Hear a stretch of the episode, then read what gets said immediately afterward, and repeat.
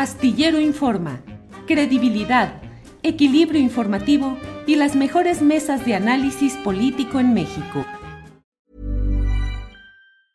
It's that time of the year. Your vacation is coming up. You can already hear the beach waves, feel the warm breeze, relax and think about work. You really, really want it all to work out while you're away. Monday.com gives you and the team that peace of mind. When all work is on one platform and everyone's in sync, things just flow wherever you are. Tap the banner to go to Monday.com. Millions of people have lost weight with personalized plans from Noom, like Evan, who can't stand salads and still lost 50 pounds. Salads, generally, for most people, are the easy button, right? For me, that wasn't an option. I never really was a salad guy. That's just not who I am. But Noom worked for me. Get your personalized plan today at Noom.com. Real Noom user compensated to provide their story. In four weeks, the typical Noom user can expect to lose one to two pounds per week. Individual results may vary. Paco Ignacio Taibo, escritor, director del Fondo de Cultura Económica, pero que hoy está con nosotros aquí, activista, historiador y escritor. Paco, buenas tardes. Buenas tardes. Paco, gracias por estar aquí. Leí la parte de tu intervención ayer en el acto en el que se conmemoró la, los 12 años del inicio de Morena como asociación civil en un 2 de octubre de 12 años atrás. Palabras tuyas donde dices, entre otras cosas, que no se pierda la memoria y que Morena debe cuidar no repetir errores del pasado. ¿A qué te refieres específicamente en este momento en el cual la gran discusión es sobre postulación de candidatos a puestos de elección popular? Paco. Yo, no creí que fuera a causar ninguna impresión mi intervención de, del otro día. Yo quería relacionar muy transparentemente la conexión entre 12 años de Morena y Movimiento 68, para decir que si algo anima al estilo o el espíritu de Morena, pues la herencia del movimiento anti-autoritario, antidictadura del movimiento 68. Si de paso me refería que hay que tener cuidado contra los triunfalismos excesivos, contra la, visión de, de todo va muy bien, es que hay que reflexionar sobre muchas partes de la historia de la izquierda de este país, entre ellas el triste paso por la experiencia del PRD. Somos el único partido planetario que tuvimos que fundarnos dos veces, porque la primera el producto se pudrió entre las manos. Eh, leí que dijiste, tenemos que apretar la marcha, tenemos que volver a este partido de nuevo, el partido del pasado, de la memoria, de no cometer los mismos errores, de construir por delante el servicio al pueblo. ¿Qué errores se están cometiendo, Paco? Los mismos errores a los que me refería la historia, como de repente el conglomerado que salimos de los movimientos sociales de la década de los 60, los 70, los 80, de repente construye un partido como el PRD y yo hacía referencia a un momento trágico, pero significativo, porque es la muestra de lo que era y lo que fue el PRD, que era aquella reunión del Consejo Nacional donde forzamos al Comité Nacional a que se leyera y se pasara lista de presente a los más de 500 asesinados por el gobierno. Y mientras esto sucedía, íbamos leyendo nombre a nombre, a la parte de atrás del, Consejo se reunían los cabecillas chuchos del, del PRD a negociar una candidatura política de un gobernador poblano que era, entre otros, uno de los responsables de algunas de las muertes quería hacer memoria de esto, porque me parece que solo la memoria salva, solo la memoria te permite una conexión diferente con el pasado. Yo entiendo claramente, claramente, que así como en el 18 hubo que construir un frente de una gran amplitud para poder ganar unas elecciones que se negaban a la izquierda a través de los mecanismos de los fraudes sistemáticos, y hubo que crear decenas de alianzas, uh, sonrisas, incorporaciones, para lograr tener, como lo hizo Andrés brillantemente, una mayoría aplastante que no tuviera discusión. Ah, hoy se produce un fenómeno similar. Yo creo que tanto él como Claudia están construyendo la mayoría para el 24 y la construyen sonriendo, ampliando, negociando y me parece bien, no, le, no me parece pecaminoso. Lo que me parece pecaminoso es que de abajo hacia arriba, lo más rico que tiene Morena es su historia, su pasado y su base militante. Que ésta opine y que no deje que el, sapo recién llegado ascienda vertiginosamente las, las caminos de, que lo llevan a subir la pendiente de, la, de los cargos públicos hasta como si fuera paseo triunfal. Hay que preguntarse eternamente en el proceso de las encuestas y este candidato de dónde viene y qué es, cuál es su pasado, qué aporta. Suma, cierto, suma, probablemente, pero hay veces en que pareciera, y fue en la época del PRD donde esto se dio con gran frecuencia, que ganar es perder. Ganar una oh. candidatura es perder, porque llevas al poder a cuates que representan lo contrario de lo que tú estás pensando y proponiendo. En ese planteamiento, el plan C de votar de manera generalizada por las plantillas o planillas que se propongan, ¿te parece una opción adecuada para lo que viene o hay que ejercer discernimiento caso por caso? Yo soy partidario de la unidad y en este sentido el mensaje unitario que manda muy claramente tanto Andrés como Claudia me parece correcto.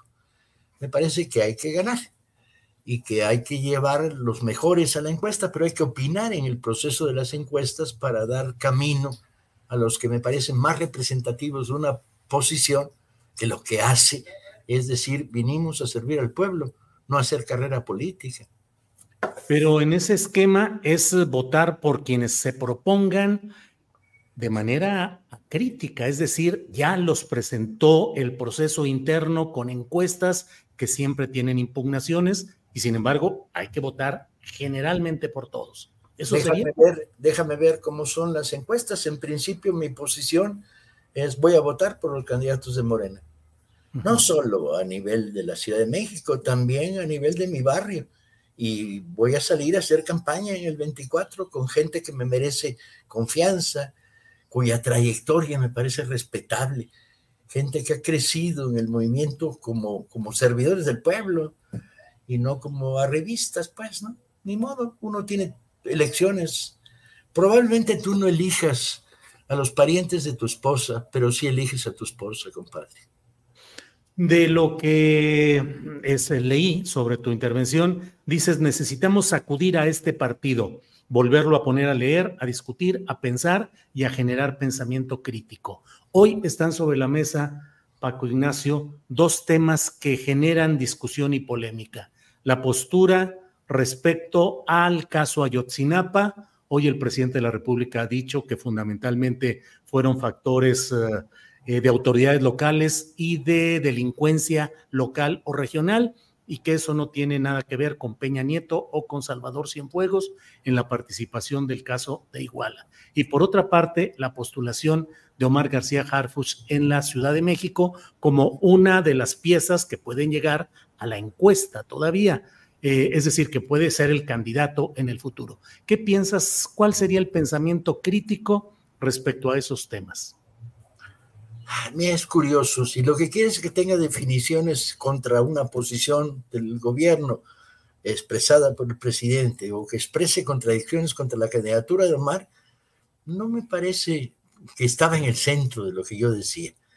En el centro de lo que yo decía, entre otras cosas, había un llamado verdaderamente heroico a decir, necesitamos un partido que lea, y me refería particularmente a leer la historia del 68, del 71, de los movimientos sindicales, de la defensa de la democracia, de la defensa de los perseguidos y los presos políticos. Me refería a cultivemos la memoria del partido. Y no, no voy a opinar sobre los encuestados, me merecen respeto los encuestados en la Ciudad de México, que es donde yo voto. Uh, y no quiero introducir discrepancias o valoraciones. Hay algunos que me gustan más, pero es un problema absolutamente personal y ya lo he expresado, porque me parece que corresponden mejor al perfil de quien debe gobernar hacia la izquierda la Ciudad de México. respecto al caso Ayotzinapa y la postura del gobierno federal? Yo creo que hay varias posturas del gobierno federal, porque por un lado está el informe del GIE que recibe a nuestro compañero de todos los sufrimientos en la comisión de investigación, por otro lado están las declaraciones, por otro están juicios pendientes.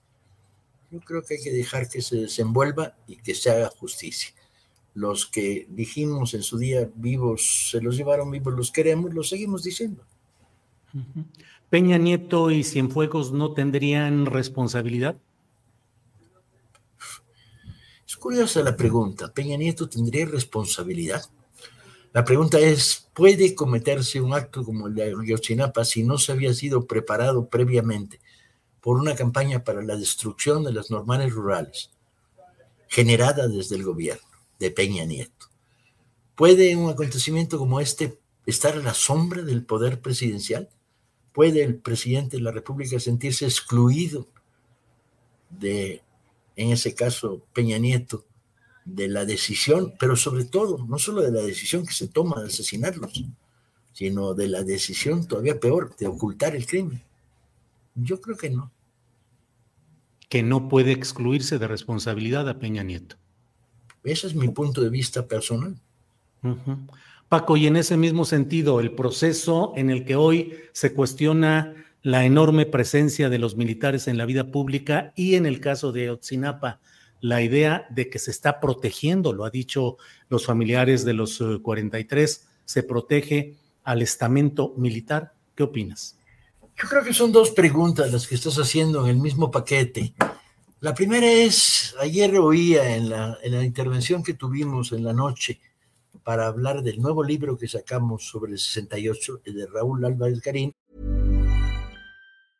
Cool fact a crocodile can't stick out its tongue. Also, you can get health insurance for a month or just under a year in some states. United Healthcare short term insurance plans, underwritten by Golden Rule Insurance Company, offer flexible, budget friendly coverage for you. Learn more at uh1.com. Hey, it's Ryan Reynolds, and I'm here with Keith, co star of my upcoming film, If, only in theaters, May 17th. Do you want to tell people the big news?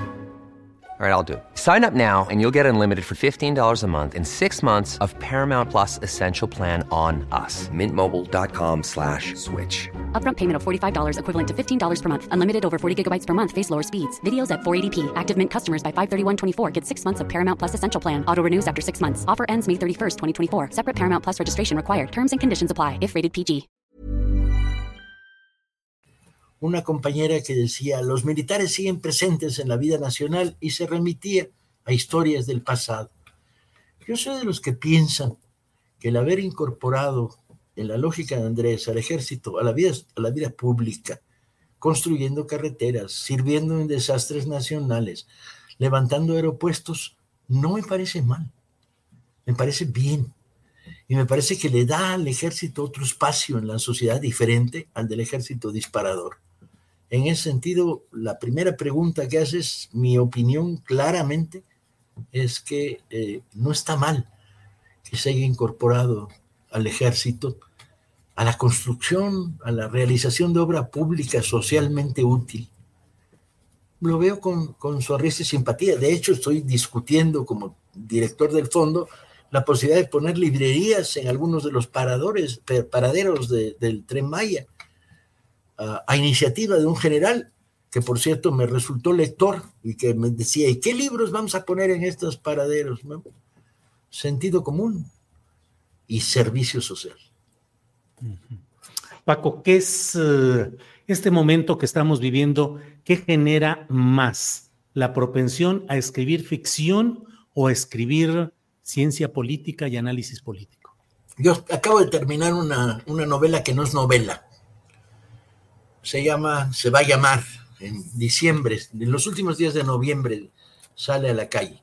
Lamentablemente no sale a tiempo para presentarla en, la Feria del Zócalo de la Ciudad de México en varios, en varios días. El 13 me parece que empieza la Feria de la Ciudad de México de octubre.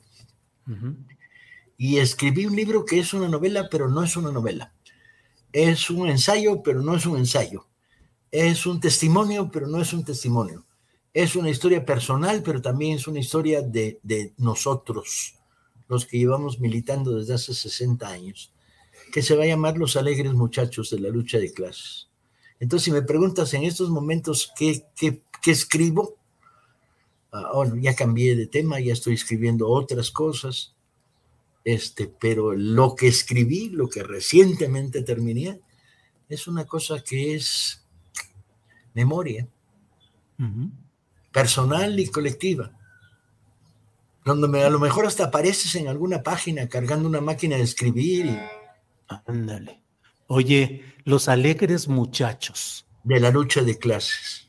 Es un poco como lo que Pedro Salmerón señaló de los jóvenes valientes de la Liga Comunista 23 de septiembre. No, por favor, yo en principio no me pondría a mí mismo el membrete de valiente. Fuimos ah. Ciudadanos de una época y en esa época actuamos en consecuencia. Yo en aquella época, en aquella época a la que te haces referencia, pensaba que el camino no iba por el camino de la lucha armada. Yo pensaba que el camino iba por el de construir en el movimiento social y dediqué cinco o seis años de mi vida a la reorganización de sindicatos democráticos. Y em, ese fue el, ¿crees que a la distancia ese fue el mejor camino, es decir, queda desechada la opción de la lucha armada que en su momento se tuvo y lo mejor es la construcción democrática y en la lucha social hoy.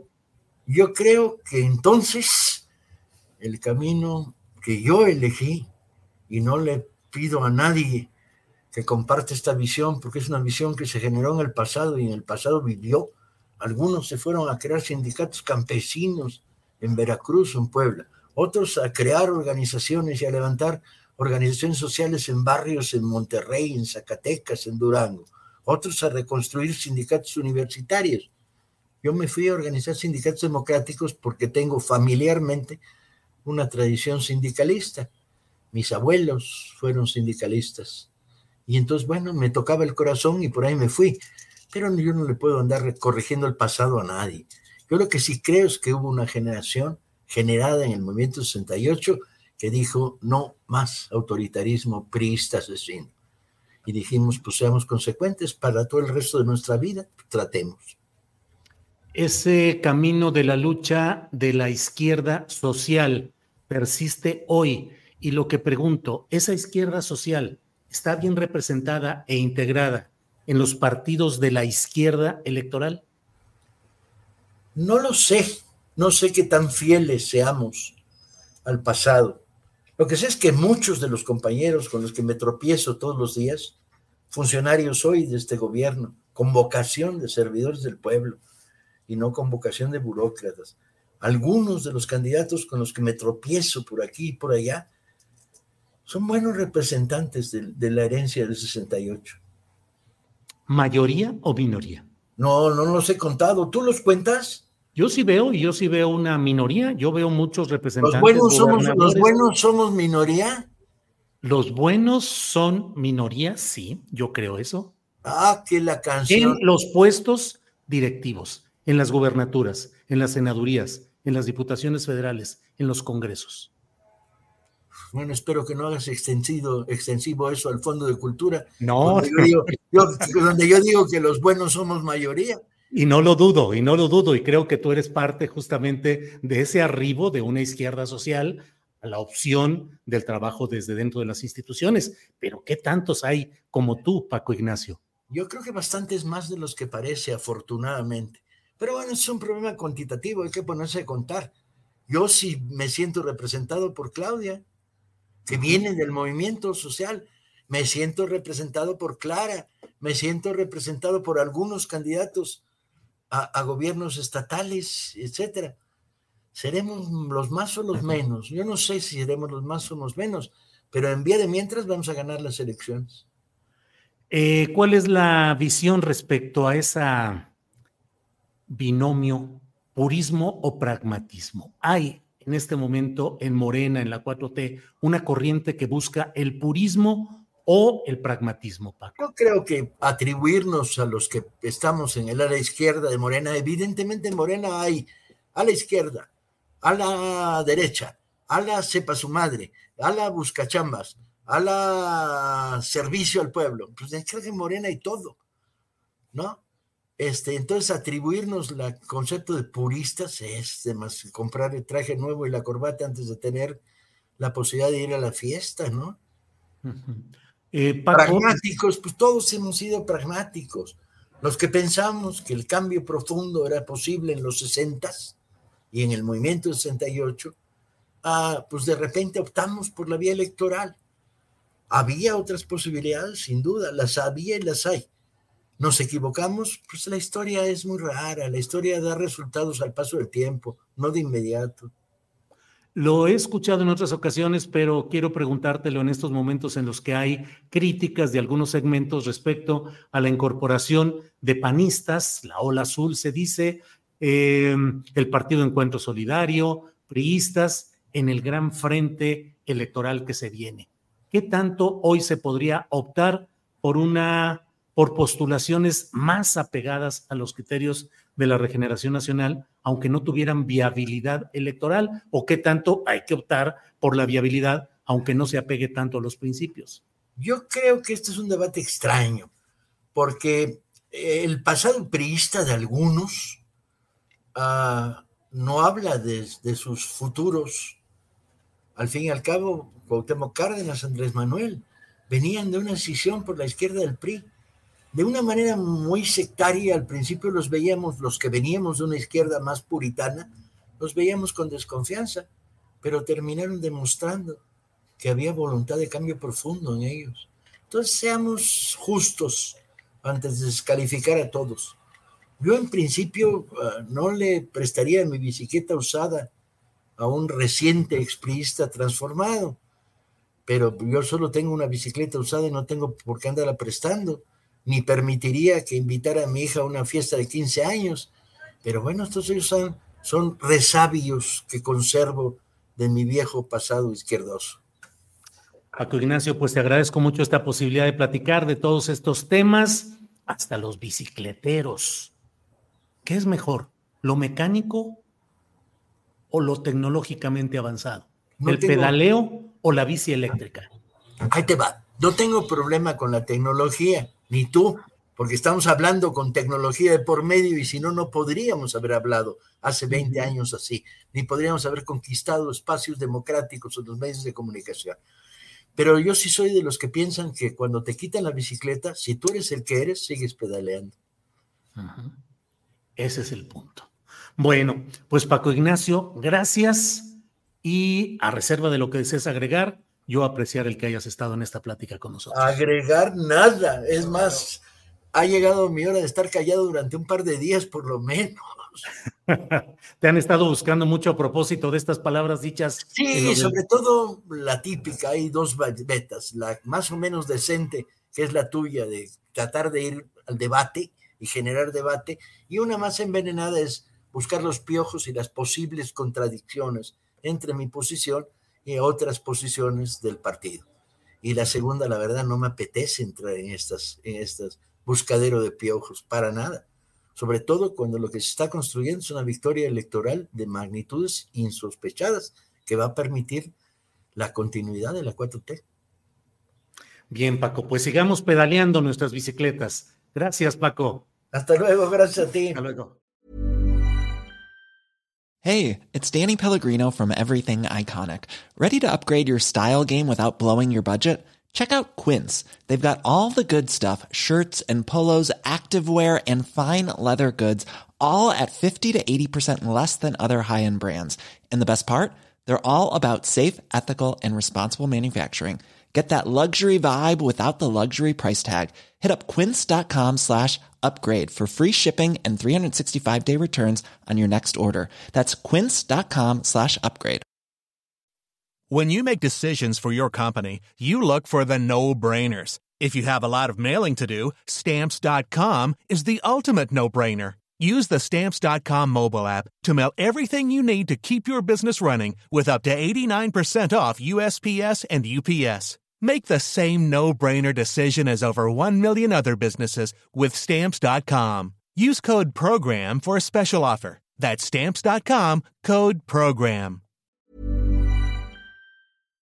Para que te enteres del próximo noticiero, suscríbete y dale follow en Apple Spotify, Amazon Music, Google o donde sea que escuches podcast. Te invitamos a visitar nuestra página julioastillero.com.